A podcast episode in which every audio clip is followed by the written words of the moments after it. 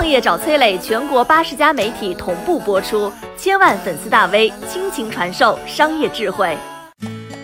中国的粮食浪费真的很严重吗？从粮食浪费到经济发展，中国相比别人做的到底如何？最近呢，关于节约粮食的话题是经常登上头版头条啊。有人就说了，哎，中国的粮食浪费非常严重啊。其实呢，我们做的已经很优秀了啊。根据世界自然基金的数据，粮食浪费最多的国家，您可能猜不到，法国 前五名还有什么呢？德国、西班牙、意大利、加拿大。还有不少机构数据显示，那美国是粮食浪费最多的国家。当然，各种机构的数据不一样了。呃，通常呢就是美法这两个国家。你要知道，法兰西只有六千多万人口，但是每年浪费的粮食居然有一千多万吨，换成人民币啊，高达一千六百亿。浪费的现象太过严重了。二零一六年，法国开创了先河，成为了世界上第一个立法禁止浪费食物的国家。然而呢，这个法律还不算严格，四年过去了。一例惩罚都没出现过。巴黎一家食品回购组织的创始人采访表示啊，哎呀，这个除了媒体关注之外，这个法律几乎没有带来什么改变。那作为另外一个浪费大户呢，美国是更为夸张了啊，在美国，超过百分之四十的食物是被直接扔掉的啊。数据显示呢，美国百分之三十八的谷物，百分之五十的水产，百分之五十二的水果，百分之二十二的肉类，百分之二十的乳制品，直接扔进垃圾箱。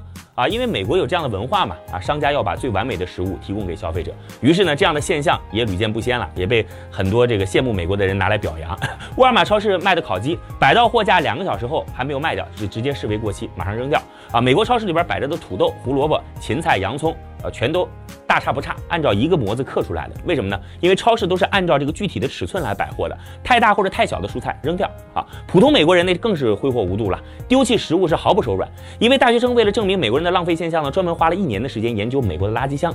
每天他取出的没过期的食物，那是应有尽有啊。专家统计，如果把美国人每年浪费的粮食分摊给全世界七十亿人，足够让每个人吃上大半个月。但是美国至今没有任何避免浪费的法律法规，可能在他们眼中啊，自己的做法是理所应当、无可指摘的。相比之下呢，十四亿中国人浪费的粮食总量还排不进世界前十。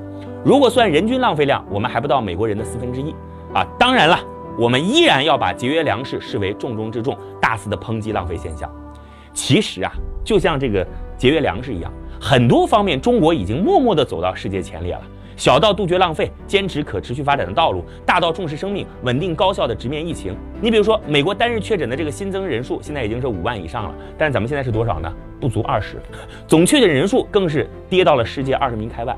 那要知道说，在整个大环境的背景下，今年第二季度的 GDP 已经出炉了。那么从同比的数据来看啊，日本是同比下降了百分之九点九，美国同比下降百分之九点六，啊，英国更糟糕，同比下降百分之二十一点七。但我们呢，已经摆脱低迷。扬帆重启，第二季度经济增长百分之三点二，成为了今年唯一一个保持增长的主要经济体。怎么形容中国呢？啊，它就像是一个班里边本来是后进生啊，通过自己的努力啊，成为了优秀的学生代表。就在这个时候呢，全班同学遇到了一次大考啊，绝大多数同学都考不出来啊，班长啊、班副啊都考不出来，只有中国在这时候考出了优秀的成绩。但是我们发现他头上还绑着绷带，叫做奋发图强。你说气不气人？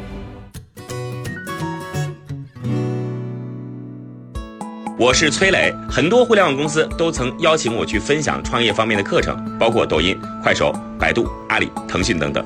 我把主讲内容整理成了一套音频课程，里边包含如何创业、如何做副业、优质项目剖析等等，相信啊会对您有所帮助。下拉手机屏幕，在节目简介里边添加我的个人微信，这套课程今天免费送给您，快去领取吧。